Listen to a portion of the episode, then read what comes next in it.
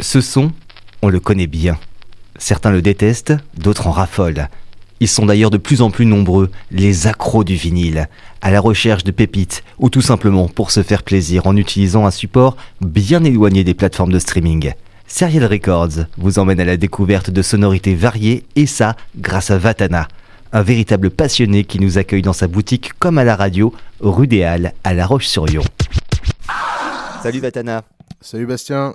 On passe en mode classique cette semaine sur Graffiti dans Serial Records avec un groupe vraiment culte des années 80. On pense toujours que c'est un groupe des années 80, mais ils ont commencé beaucoup plus tôt, hein, dans les années 70.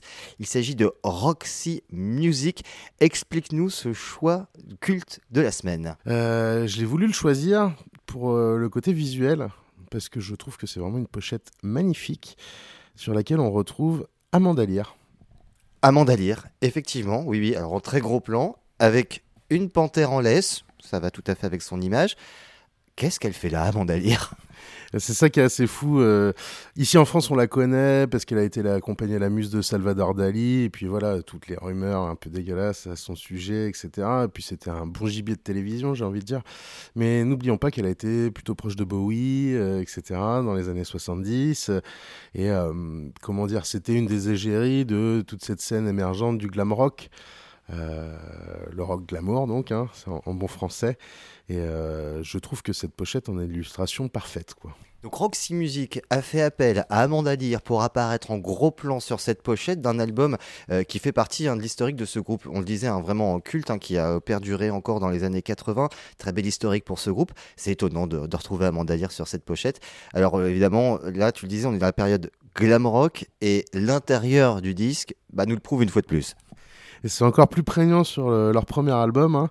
euh, mais celui-ci, donc le deuxième qui date de 1973, Effectivement, là encore, on est face à une pochette euh, Gatefold, c'est l'édition française de 73 et non pas l'édition anglaise, mais on est sur une pochette ouverte et où on a Brian Eno qui est magnifique, tu peux en témoigner. Ah oui, oui, complètement.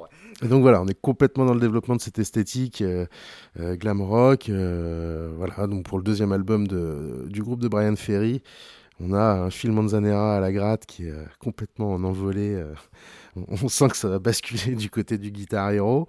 Et donc, ouais, ils ont, euh, comment dire, euh, toujours porté cette iconographie glam rock. C'est notamment à eux qu'on la doit. Hein, quand on voit sur leur pochette euh, des filles sublimes très maquillées. on voit effectivement pour les quatre premiers albums, c'était plutôt des mannequins qui étaient en pochette. Donc, voilà, un vrai travail autour de l'image on sent effectivement, comme tu dis, euh, puisqu'on s'en rappelle comme un groupe de rock des années 80, on sent euh, voilà cette, euh, cette esthétique 80 là qui commence à arriver à grands pas quoi. Alors qu'en face il y avait du punk, il y avait aussi d'autres chevelus mais pas du même genre, ça devait être aussi la, sacrée castagne quand même entre ces deux styles de musique qui cohabitaient, surtout en fin des années 70. Ouais, ouais, bah alors je, je, sais pas si on peut dire qu'ils se sont fait noyer par la vague punk de 76, mais euh, je, je, pense pas au contraire, puisqu'ils ont réussi à trouver leur voie là-dedans. Et euh, Brian Eno, il a eu une, une, carrière incroyable euh, dans les années 80 quand il quitte Roxy Music et qu'il devient un sorcier des synthétiseurs, un des pionniers de l'ambiance dans le monde. voilà, on, peut dire que ils ont eu des, des belles carrières, c'est sûr, quoi. Mais Brian Ferry reste toujours attaché à Roxy Music, quoi. Cet album que tu as choisi, c'est leur deuxième ou troisième album sorti en 73 Deuxième album studio, ouais. Alors comment il s'appelle? Et surtout, quel titre as-tu choisi pour nous faire découvrir, plonger dans, dans cette histoire culte de Roxy Music? Il s'appelle For Your Pleasure.